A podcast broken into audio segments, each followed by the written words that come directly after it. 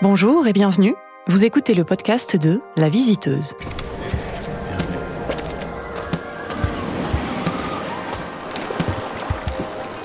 La Visiteuse, c'est moi, Aude Compin. Je suis une sorte de visiteuse professionnelle qui a fait de sa passion son métier.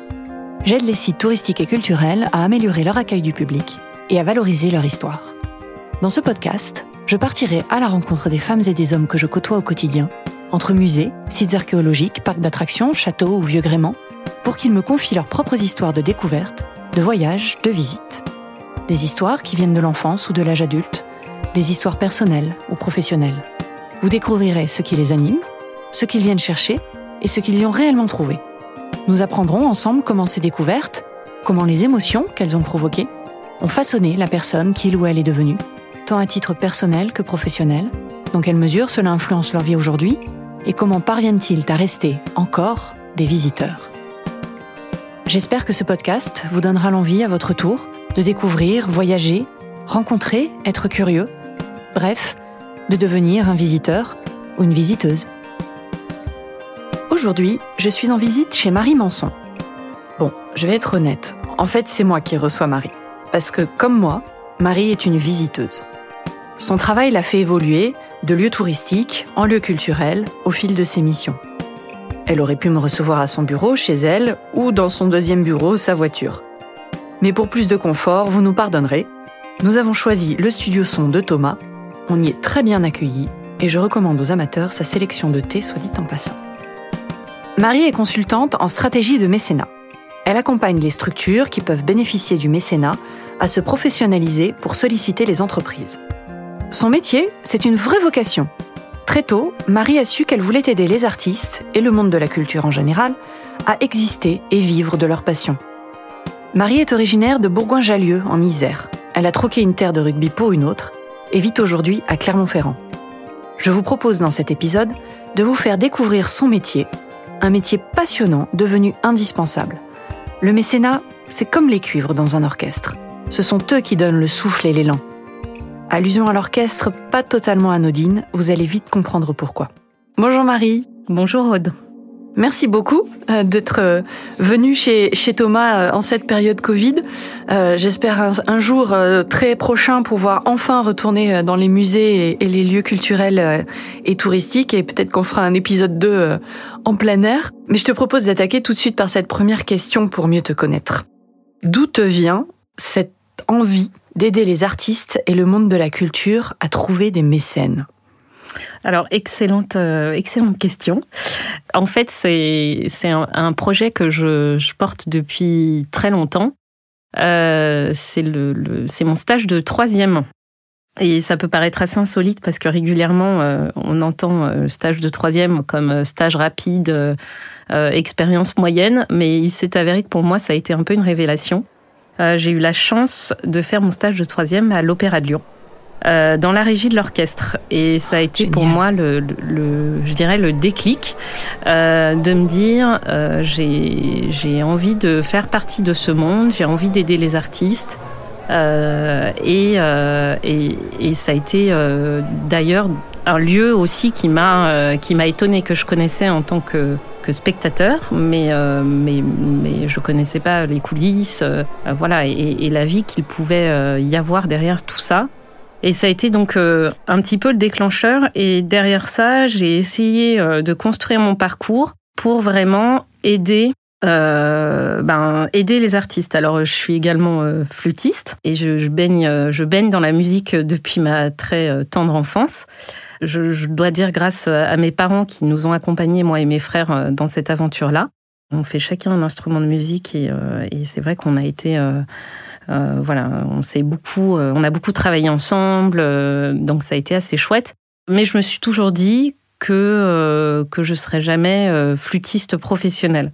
J'ai fait le conservatoire, je suis diplômée du conservatoire, mais je crois qu'il manque qu'il manque certaines qualités pour être pour être artiste. Déjà certainement euh, le, le, talent, euh, je dirais le, haut niveau, parce que, bah, parce que pour être euh, flûtiste professionnel, les places sont très chères et c'est pas courant.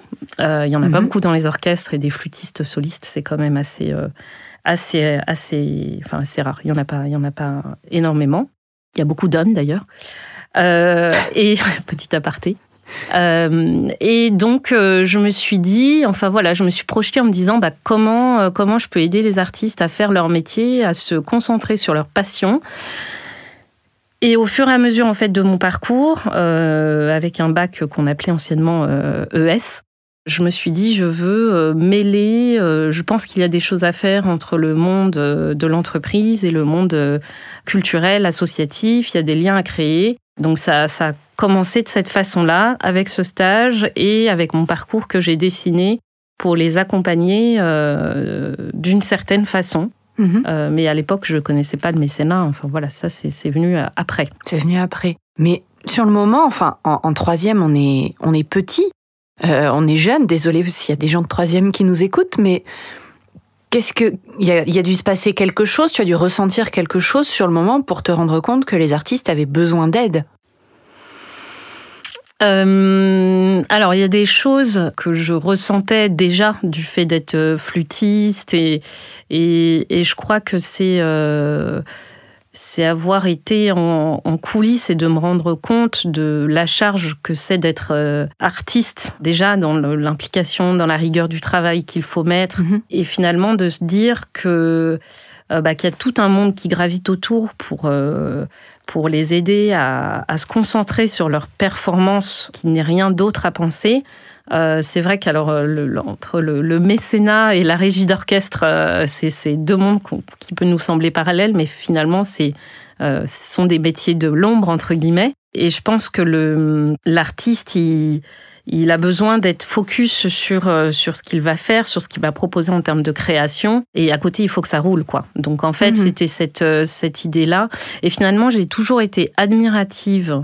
Je le suis toujours, hein, des, des, très admirative des artistes pour ce qu'ils peuvent proposer en termes de création, de talent, d'implication dans leur art, euh, la façon dont ils ont, dont ils croient aussi à, ce, qu'ils ce qu'ils font et la façon dont ils communiquent et ce qu'ils nous communiquent en fait en termes de public que j'ai eu envie aussi de me dire eh ben comment les aider à ce qu'ils soient 100% investis dans ce qu'ils font. D'accord. Si je comprends bien, c'est dans cet environnement musical mm. euh, que tu as vécu tes, premières émotions de visiteuse ou finalement de spectatrice, mm. un statut particulier de visiteuse.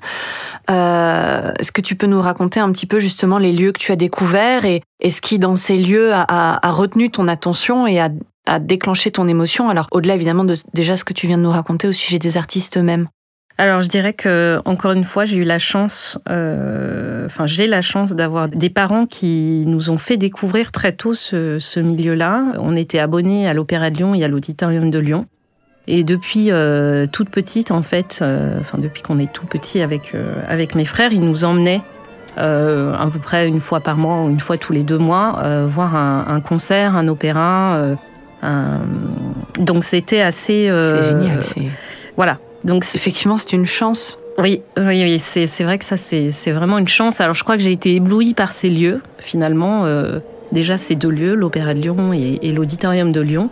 Euh, l'acoustique, le son, la beauté des instruments, des décors, euh, toute la féerie, en fait, qui gravite autour de ça. Je dois aussi, quand même, avouer que les, premiers, les premières fois, l'objectif est de rester, d'arriver à rester euh, pour moi en tout cas, c'était d'arriver à rester assise sur, sur ma chaise pendant 1h30 en moyenne. Euh, et, de me dire euh, bon l'entracte euh, voilà donc bien sûr mais mais j'en garde des, des, des moments d'émotion et finalement ça a donné sens aussi à la passion que j'avais qui était qui était la flûte donc, ça, voilà, c'est, je, pense que les premiers lieux qui m'ont marqué, ce sont ceux-là. Justement, dans cet environnement musical dans lequel tu, tu baignes depuis toute petite, tu as poursuivi, tu as voulu y rester finalement. Ça, t'a quand même euh, profondément marqué. Et tu me disais que pendant tes études, tu as, tu as continué d'aller euh, d'aller faire tes preuves et d'aller te former dans les coulisses, euh, cette fois-ci, de ces lieux-là. Est-ce que tu peux nous raconter un petit peu ça? Oui, alors en fait, j'ai choisi euh, de, faire euh, déjà l'école de commerce de Clermont, le SC Business School euh, Clermont, parce qu'il y avait une spécialité en management des entreprises culturelles. Alors, il y a d'autres écoles qui le proposent, hein, mais voilà. Et ça a été... finalement, je me souviens, hein, je me souviens très bien quand je suis arrivée à l'école, d'avoir eu un petit peu un, coup de foudre, je dirais, déjà pour le discours, pour l'ambiance, pour la convivialité qu'il y avait, pour même le, je me souviens de l'oral qui s'était qui s'était aussi très bien passé. et, alors que à la base, je je prétendais pas, enfin, je, je me voyais pas en tout cas euh, à Clermont-Ferrand. Donc ça, ça a été déjà. Euh, enfin, je me suis très investie. J'ai été présidente du bureau des arts durant euh, ces années-là. Je me suis très investie dans, encore une fois dans ce milieu-là. Et c'est par le biais ensuite de plusieurs stages que j'ai eu la chance finalement de poursuivre cette réflexion et d'arriver, de tendre tout doucement vers le mécénat. Et tout d'abord le mécénat culturel. La première expérience, ça a été euh, donc euh, mon stage de fin de première année qui s'est déroulé donc au Festival de la Comédie Musicale à Paris. Euh, où là, c'était plutôt, c'était plutôt un, stage où j'ai touché un petit peu à tout. C'est-à-dire que j'étais, enfin, c'est vraiment le, backstage, accompagner l'organisation de façon globale. je me souviens avoir géré des bénévoles pour, pour l'accueil, pour, enfin, pour plein de missions. Euh, qui gravitaient autour. J'ai pu découvrir aussi des lieux assez magiques et des théâtres à Paris, puisque je, je connaissais Paris, mais pas en tant que mhm. visiteuse finalement, mais pas plus que ça. Donc ça a été euh, une très très belle expérience. Je remercie d'ailleurs euh, Mathieu Gallou qui, qui, euh, qui m'avait fait confiance sur ce stage-là, sur plein de choses. J'avais eu vraiment la main sur beaucoup de missions. C'est un festival qui se déroule dans plusieurs salles en fait de, de Paris? Oui, alors qui se déroulait puisqu'il n'existe plus malheureusement, mais qui se déroulait et en plus la comédie musicale était un secteur que je connaissais pas. Et ça a été une très chouette découverte de voir finalement des artistes qui ont, un talent multiple, mm. hein, qui allient danse euh, et chant. Hein. C'est, enfin, ça, ça, demande une technicité euh, quand même euh, assez remarquable. Donc c'était c'était et puis j'ai vu j'ai vu le roi lion enfin des, des, comédies musicales dont on entend parler qui, qui tournent toujours qui sont assez fabuleuses et envoûtantes euh, ensuite, j'ai, je, je, me suis rapprochée euh, un petit peu plus dans la région à Lyon où j'ai fait, euh, j'ai eu une deuxième expérience au musée Gadagne. Euh, donc là, du côté musée, mhm. c'était intéressant. Ça a ajouté encore une, une pierre à, à la construction de, de, de, mon projet, de mon parcours. Donc les musées Gadagne, euh, où là, j'étais au service communication partenariat. Donc là, j'ai commencé à toucher un petit peu au secteur euh, voilà, recherche de financement, mais plutôt sous le volet euh, vraiment partenariat. Euh, voilà, j'ai touché à plein de choses aussi au sujet de la communication, puisque on accueillait aussi des tournages, des choses comme ça. Alors c'était assez intéressant, très, encore une fois, très varié. Et puis, et puis après, je me suis lancée, voilà, dans la vie professionnelle. J'ai pu travailler pendant un an donc à l'Orchestre de Paris au service mécénat. Donc ça a été un peu l'aboutissement de, ce, de cette réflexion, de se dire euh, comment, quoi, comment. Euh, alors il y a quelque chose si important, c'est que j'aime beaucoup euh, les mathématiques, j'aime beaucoup les chiffres. Et du coup, c'est vrai que le, mécénat, il y a une part comme ça, euh, toujours, euh, bon, bah, forcément, recherche de fonds, euh, donc toujours la question du budget, de, de, de, de voilà, des besoins financiers. Donc, je pense aussi que dans le, dans le parcours que j'ai pu avoir, finalement, c'est ça, ça faisait sens, en fait, de, de s'orienter vers le mécénat et au vu de cette volonté d'aider les artistes. Enfin, c'était assez complet. C'est intéressant parce que finalement, tu, tu, utilises cerveau droit et cerveau gauche. Tu as cette fibre artistique qui fait que mm. tu comprends tes interlocuteurs, tu comprends leurs besoins. Et mm. puis tu as cette fibre plus économique, plus, plus concrète, plus terre à terre, plus pragmatique, qui fait que tu sais aussi comprendre euh, les besoins euh, financiers et des structures mm. pour lesquelles ces artistes travaillent et des entreprises que tu vas ensuite solliciter. J'imagine que ça t'aide effectivement à en permanence switcher d'un discours à, l'autre pour donner confiance. J'essaye en tout cas, et c'est en effet c'est c'est même si j'ai pas forcément mis de mots euh, comme tu peux le faire euh, euh, là sur sur ça, mais oui, en quelque sorte, c'est ça. Quel sens ça a? Je fais une petite parenthèse, mais finalement, pour, pour des gens qui éventuellement nous écouteraient et, ne comprendraient pas ce sujet du mécénat qui est qui a encore quand même un peu une, une image de, de, truc d'initié, parce que c'est un mot qui n'existe qu'en France. alors non, il existe en Espagne aussi, mais voilà, en anglais, c'est patronage et, et, on confondrait mm. presque avec partenariat. Enfin, on ne sait jamais trop quelle est la fameuse différence entre le, le mécénat et le sponsoring, qu'on a tendance à appeler partenariat en France, même si finalement ça regroupe toutes ces, toutes ces formes-là. Quel sens ça a, le mécénat, justement, de mettre en relation le monde du privé avec le, le monde de l'entreprise? Chaque Mm. entreprise a une mission euh, qui n'est absolument pas de donner de l'argent, mais d'en gagner et de se développer et de, de lier ça au Mm. monde de la culture. Que- pourquoi ça fait sens finalement? Alors pour revenir un petit peu à l'origine euh, du mécénat, enfin en tout cas l'origine je pense remonte à bien avant ça, mais en tout cas on commence à, avoir des textes écrits sur ce qui est le mécénat et lui donner sens et euh, en lien avec la Renaissance italienne où en fait les, les artistes ont été euh, aidés par des financeurs privés. Alors c'est vrai qu'on quand on parle de mécénat, on pense forcément aux entreprises, mais en fait les, les premiers mécènes ont été des grands, enfin des particuliers qui ont soutenu financièrement euh, des peintres italiens de la Renaissance italienne. En tout cas, des familles comme les Médicis qui Mm. étaient très impliquées euh, dans, dans, dans, dans le soutien de, de l'art pictural. Alors aujourd'hui, en tout cas, et pour revenir euh, à ta question au sujet de, l'entreprise, les liens sont, enfin, je dirais l'entreprise quand elle s'engage sur du, pour faire du mécénat, c'est tout d'abord, alors ça peut être de diverses raisons, mais c'est, on, on voit régulièrement que, qu'elle s'engage sur un projet plutôt à l'échelle locale. Donc c'est vraiment soutenir son territoire, Mhm. euh, participer à son attractivité via, que ce soit la culture ou d'autres sujets, hein, euh, via euh, des projets d'intérêt général qui vont servir en fait, qui vont être au service des habitants, des citoyens de ce territoire-là.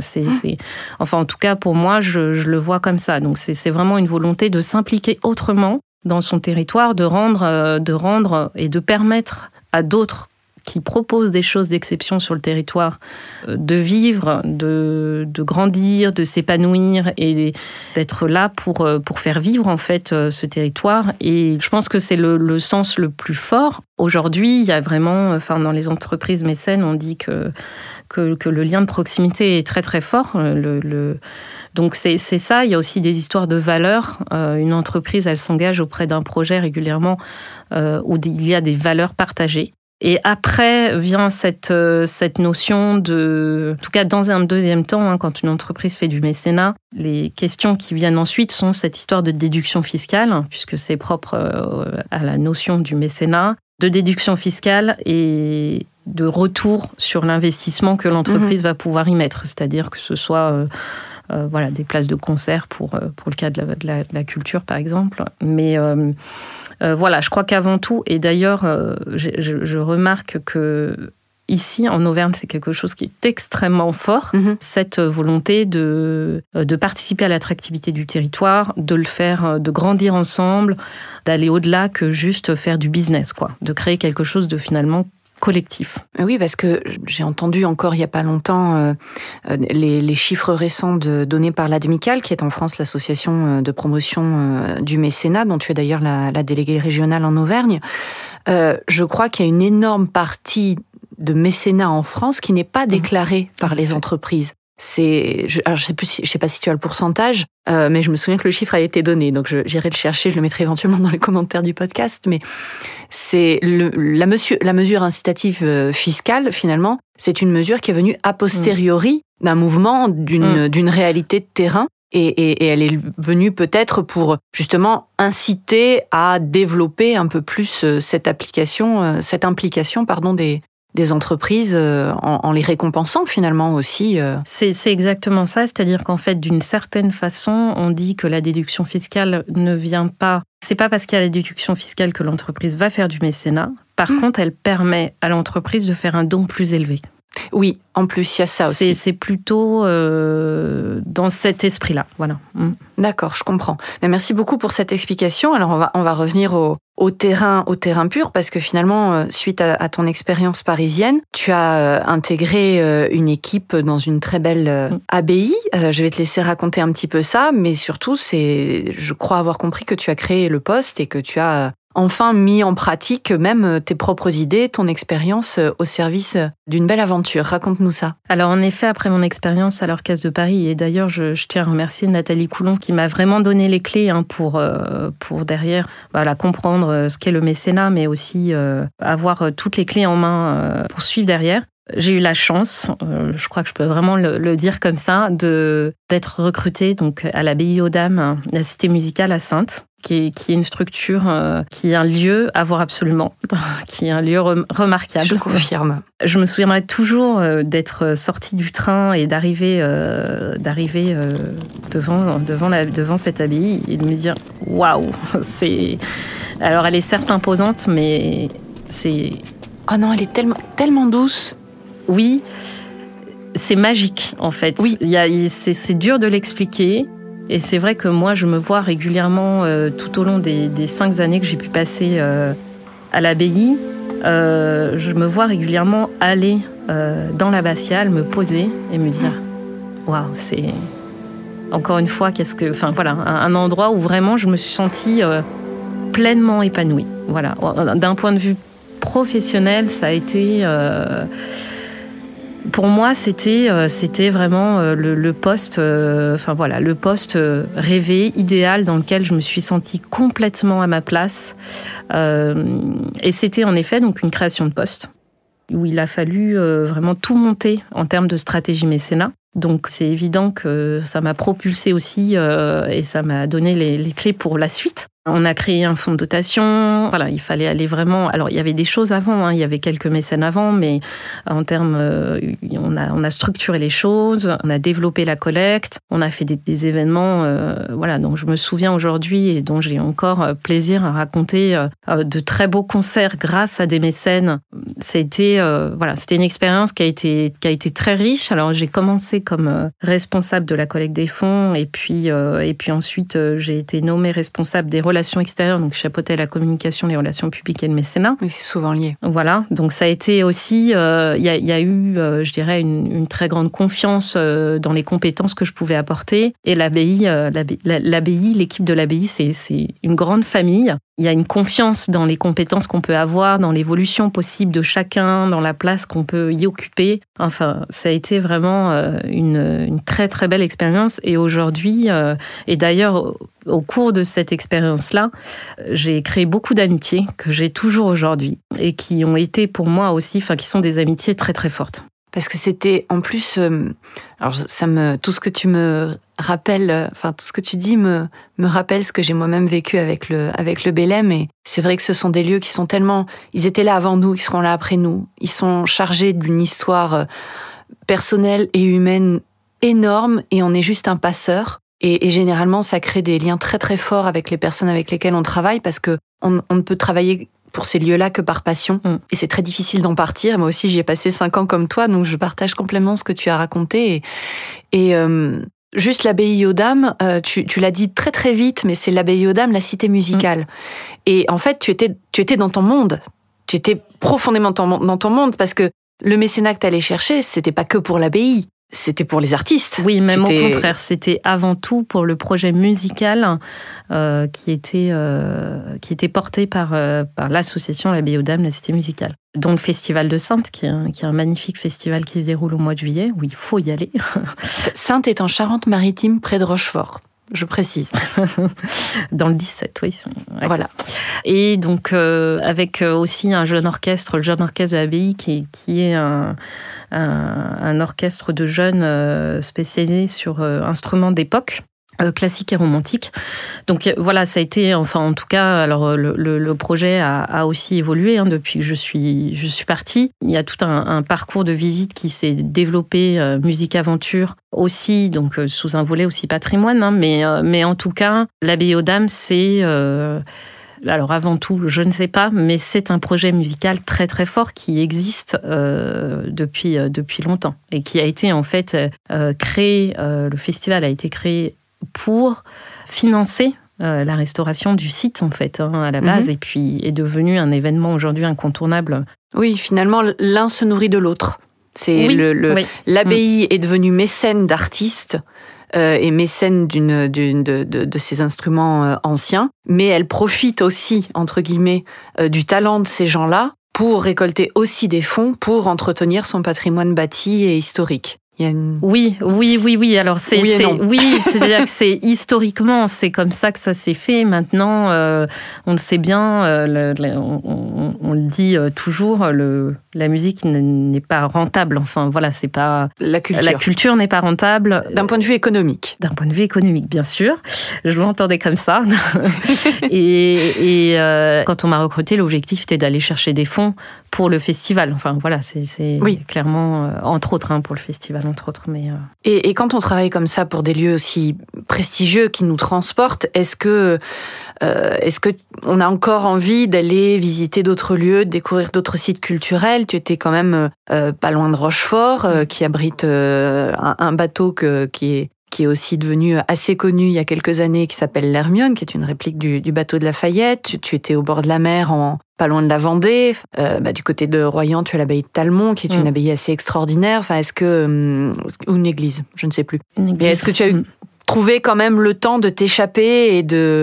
Alors oui, oui, je dirais que le, la période de l'abbaye, ça m'a fait connaître euh, l'art roman dans toute sa splendeur, parce que déjà, euh, c'est... Alors l'abbaye, on est euh, l'exemple, mais euh, tout autour, hein, en Charente-Maritime et, au-delà, il y a des milliers, peut-être, d'églises romanes magnifiques. Régulièrement, avec un ami, on allait entre midi et deux se, se balader, on prenait la voiture et on faisait les églises euh, on visitait les églises, voilà. Alors euh, lui faisait beaucoup de photos et, euh, et c'est vrai que c'était, enfin c'était chouette, quoi. Vraiment, on a, on a découvert des lieux magnifiques, des toutes petites églises cachées. La, côte aussi, ça a été aussi pour moi une belle découverte puisque je, je n'habitais, enfin j'ai jamais eu la chance auparavant d'habiter finalement si près de la côte, parce que Sainte-Royan c'est 20-25 minutes de voiture. Mm-hmm. Donc régulièrement, c'est vrai que les week-ends, euh, hop,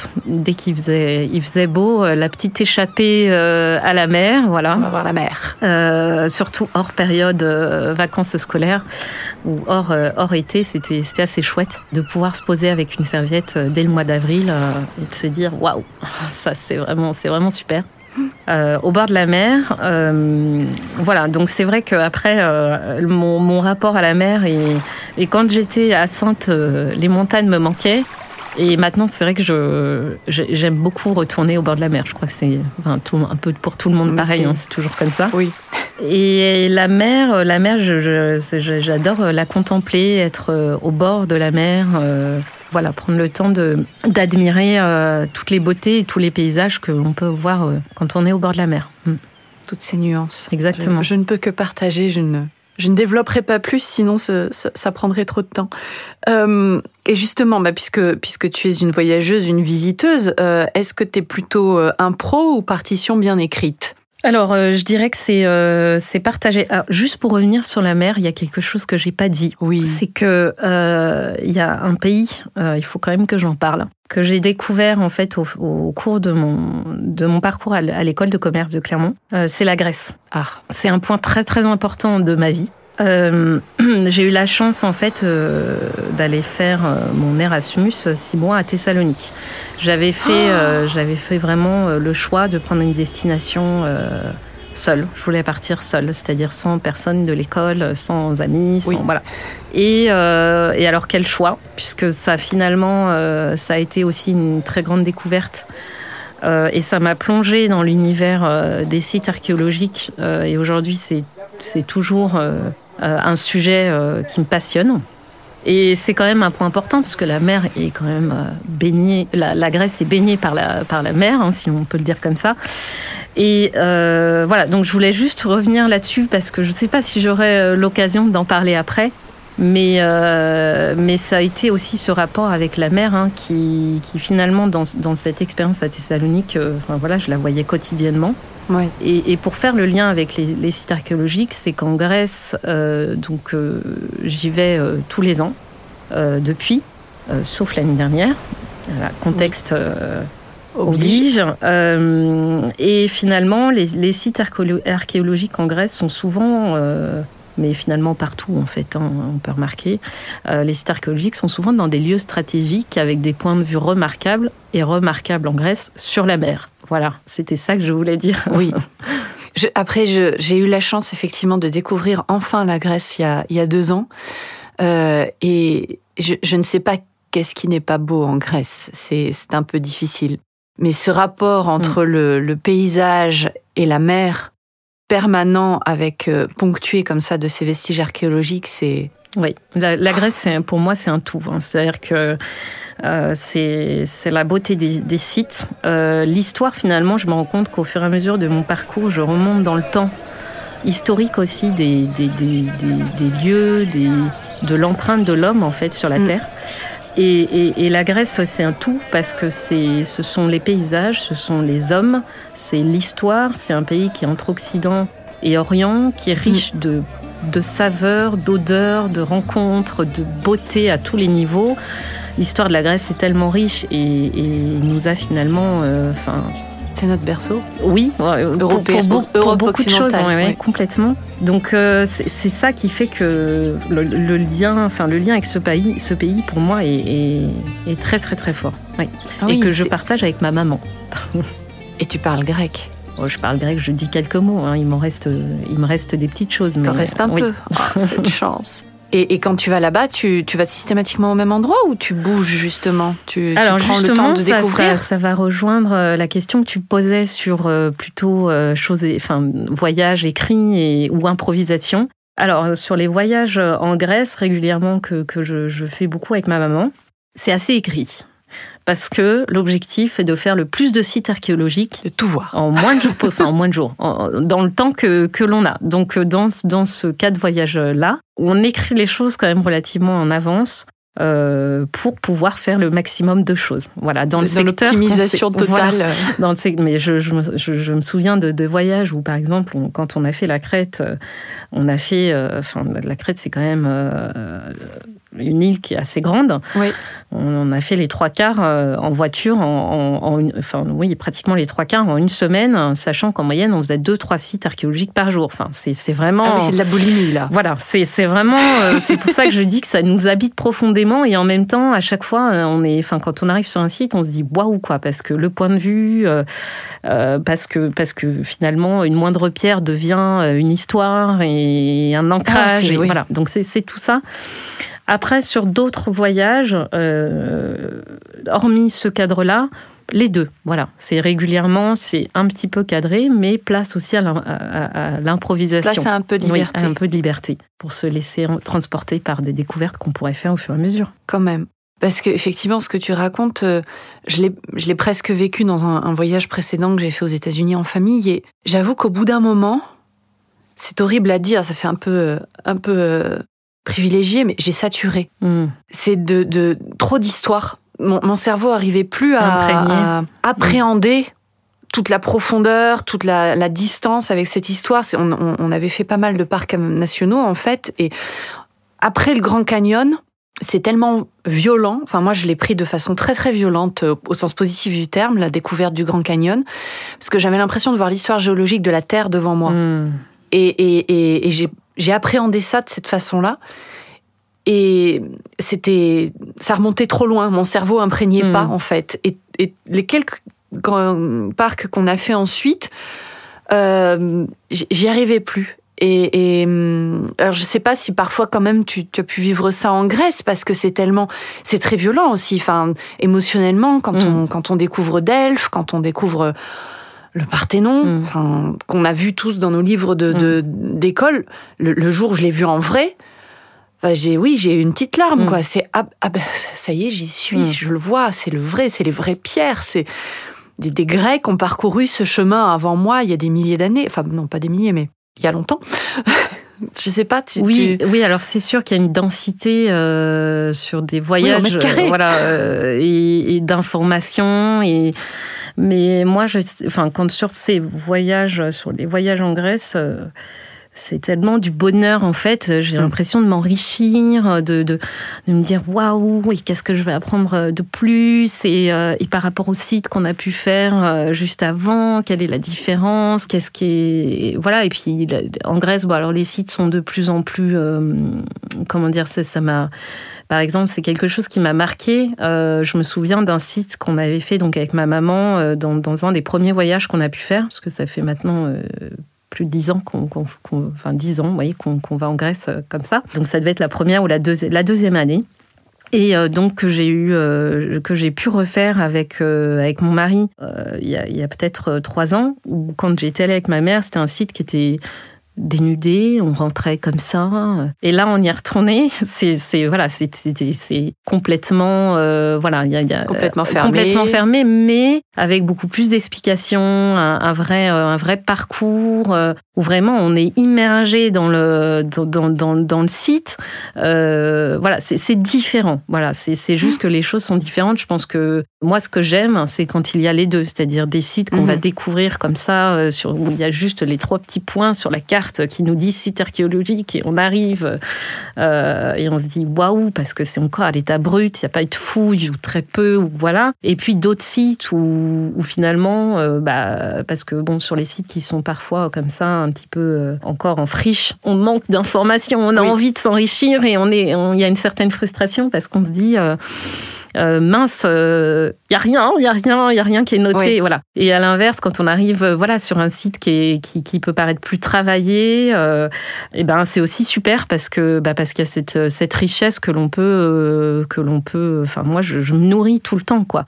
Et finalement, on et je me suis dit waouh, c'est super. Alors sur ce site qui s'appelle, alors qu'on traduit en français d'ailleurs, mécénat et qui s'appelle Mécène, qui est dans le dans le Péloponnèse, je me suis dit waouh, c'est super parce que ce site, en plus, bah, est devenu payant et finalement, je me dis, mais voilà, enfin, en Grèce, c'est indispensable que ces sites soient protégés, mais aussi qu'il y ait une certaine, enfin, ça, ça, implique le respect, voilà, d'avoir un site, un site fermé et une certaine, comment dire, euh, un besoin. Enfin, on sait la Grèce a, besoin d'argent. Enfin, c'est un peu dur de le dire comme ça, mais et, finalement, ça, ça, une de ces richesses qu'elle doit premièrement préserver et qu'il faut mettre en valeur. Hein, il, y a, beaucoup de choses à mettre en valeur, mais euh, rendre les sites payants, ça implique tout ça, mais ça implique aussi que derrière, euh, bah, il y a des rentrées financières euh, pour le pays. Donc euh, je me suis dit, tout fait sens. Enfin voilà, pour moi, ça a fait sens.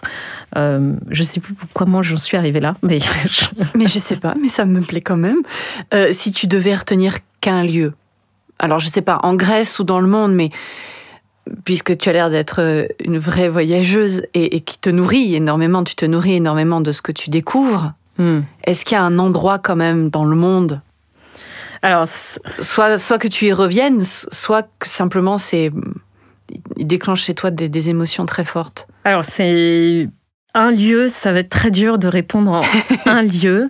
Euh, déjà parce que j'ai pas de vraiment d'idéal de, mm. Je trouve que chaque lieu a sa richesse, euh, son, son, expression, ça mm. dégage des émotions qui sont particulières. Donc donner un lieu, je dirais plutôt que... Ou une expérience. Alors, en effet, c'est...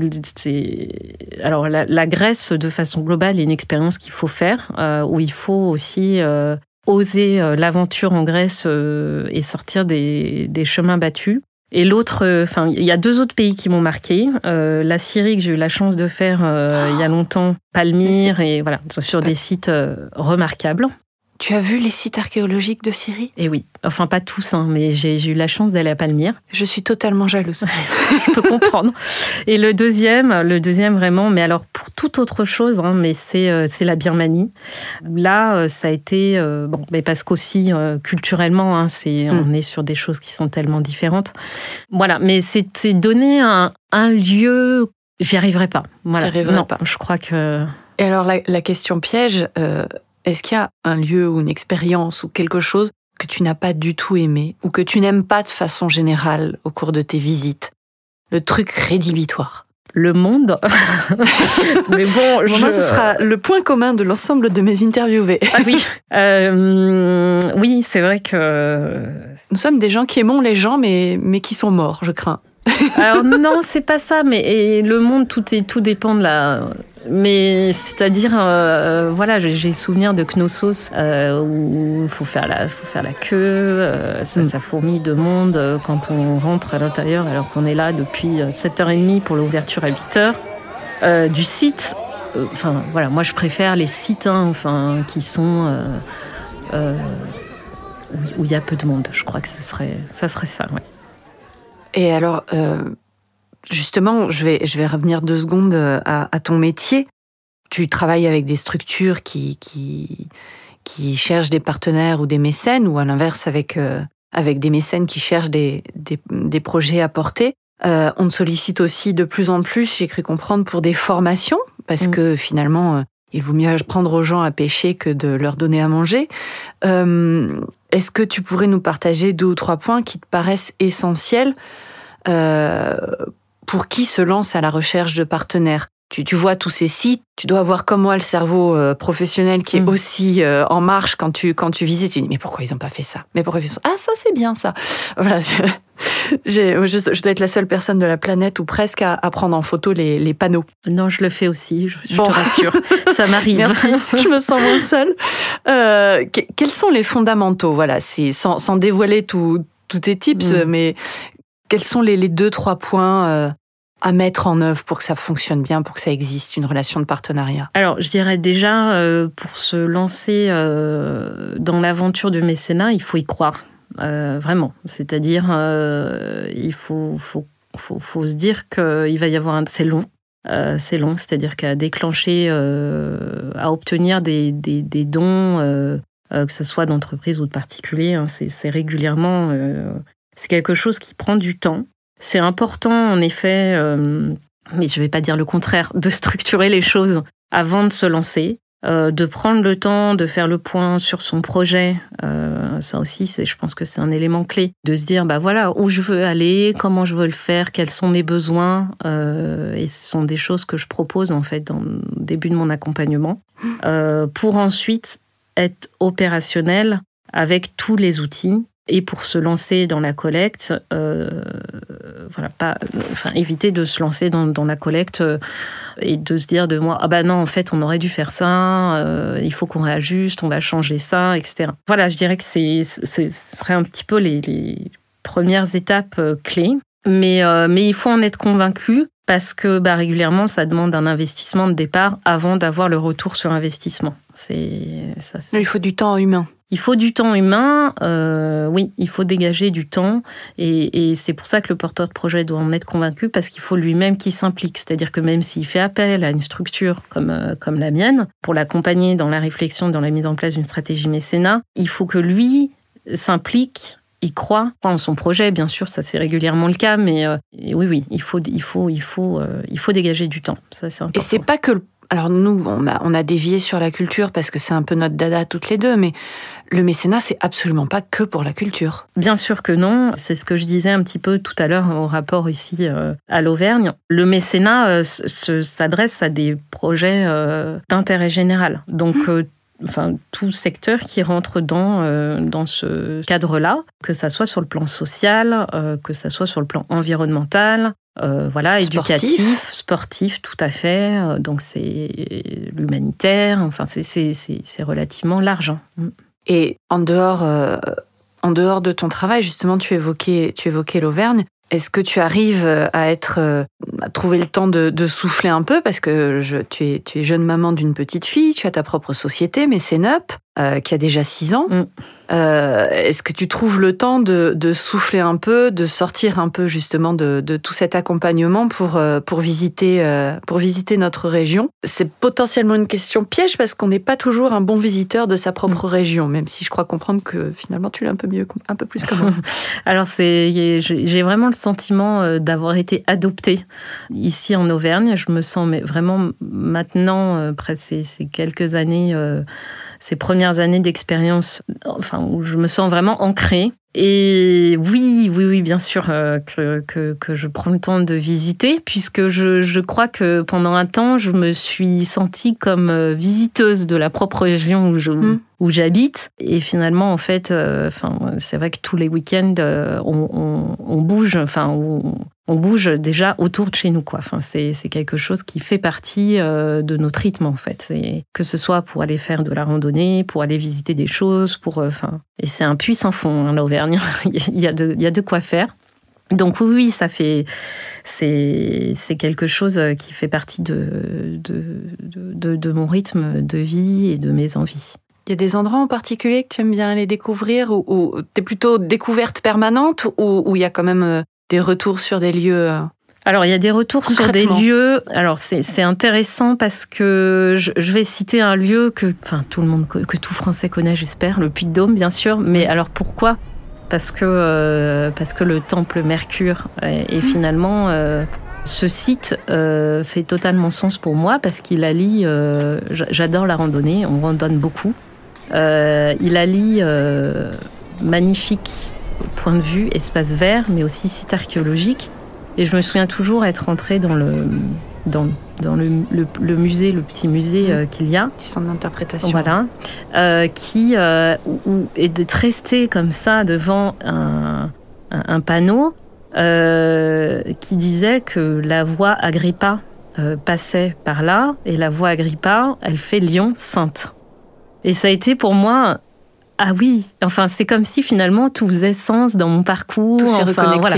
Donc c'est pour ça que hum, j'ai, je, cite ce lieu-là parce que ça a été une, oui, un moment, une émotion particulière à ce moment-là où je me suis dit tiens c'est marrant. Euh, et en effet, j'ai, je me souviens voir l'art germanicus à Sainte euh, comme l'arrivée d'une voix, mais j'avais pas percuté que c'était euh, à l'époque, enfin que cette voie-là passait par, euh, par, euh, par le Puy-de-Dôme, l'Auvergne, etc.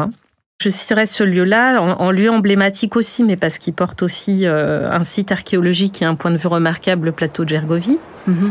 que tu connais bien. et puis, je dirais après l'église de Saint-Nectaire, pour, pour sa beauté d'église romane.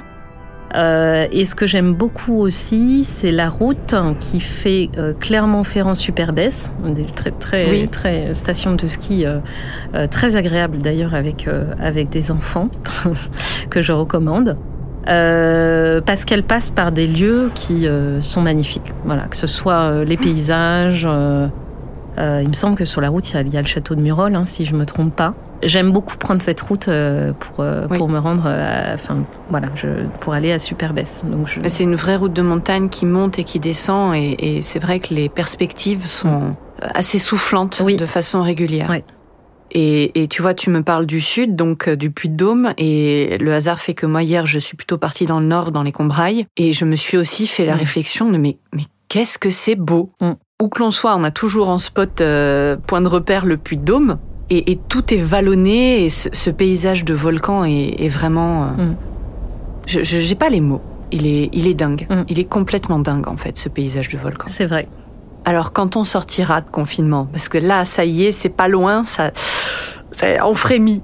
Est-ce que tu as un endroit que tu vas aller visiter absolument, que tu repousses depuis un an et trois mois oui, euh, alors ça ne sera pas. Enfin, je l'Auvergne, on y, enfin, on y va. Euh, alors, il y a un lieu que j'ai pas cité, qui, est pas très loin d'ailleurs euh, de chez nous, qui est le parc Bagouin, hmm où c'est un lieu. alors surtout à cette époque, enfin au printemps, au printemps, mais que j'aime beaucoup parce que déjà il est, très très bien entretenu et il est, il est très beau. Il est riche d'éducation et euh, voilà, je le trouve très apaisant et je tiens à le citer parce que finalement, euh, c'est assez. Euh, enfin, c'est toujours des bons moments de, calme et de ressourcement d'aller se, balader au parc Bargouin et c'est pas c'est pas très loin de, Clermont-Ferrand, donc voilà, ça peut être fait rapidement. Je dirais que, en tout cas, mon prochain euh, voyage planifié, c'est bien sûr la Grèce. euh, si, euh, si le contexte nous le permet, euh, c'est prévu fin juin, début juillet. Oh, génial. Et quel, quel, endroit sans en, toute indiscrétion? Le Péloponnèse. le Péloponnèse, voilà. Ouais, qui, est, qui est un de mes, mes lieux favori, je dirais. Donc là, tu y retournes par plaisir. ça, ça, va faire, je pense, la troisième ou quatrième fois que j'y vais. Donc, euh, C'est absolument sublime. Merci beaucoup, Marie. Merci, merci. Merci. Merci. Merci pour notre échange. Merci. Je remercie Marie Manson de m'avoir accueilli dans son monde, merveilleusement musical et artistique, mais aussi très concret et pragmatique. Marie nous a partagé avec passion son engagement vis à -vis des artistes et de la culture. Elle nous a fait entrevoir les coulisses de ces lieux dont nous sommes le plus souvent spectateurs et consommateurs. Si je devais ne retenir qu'une chose, passée au prisme de ma propre expérience, c'est que l'émotion ne se crée pas d'un coup de baguette magique, mais bien à force de volonté et de projets partagés. Qu'il faut oser sortir de son précaré, faire se rencontrer des mondes que tout semble opposer, que les projets prennent ainsi souvent une envergure insoupçonnée. N'hésitez pas à poursuivre cet échange directement avec Marie. Vous trouverez ses coordonnées sur le site internet de sa société, Mecenup, mecenup.com, M-E-C-E-N-U-P.com, ainsi que sur LinkedIn, Marie Manson, M-A-N-S-O-N. Quant à moi, la visiteuse, je suis tout simplement heureuse de vous avoir emmené faire une belle visite depuis chez vous. J'espère que vous avez passé un bon moment et qu'en vrai visiteur, vous en garderez un bon souvenir. Si vous avez aimé cette expérience, je vous invite à laisser un commentaire et 5 étoiles sur la plateforme sur laquelle vous nous avez écoutés. Cela permet de faire remonter le podcast dans les suggestions et ainsi de faire découvrir l'expérience à d'autres curieux. Moi, cela me permet de progresser en prenant en compte vos remarques, comme n'importe quel lieu touristique. Pour votre information, je travaille en équipe et vos oreilles ont été bercées par le design sonore du talentueux Thomas du studio Mix et Mouse à Clermont-Ferrand. L'histoire vous a été contée par moi-même, Aude Compin. Je suis fondatrice de Comptoir Visiteur, une agence de conseil et de gestion de projet pour le développement des sites touristiques et culturels.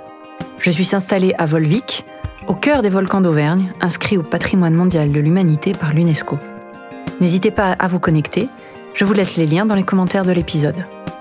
Merci pour votre écoute et je l'espère à très bientôt pour une nouvelle visite et une nouvelle découverte aux côtés de la visiteuse.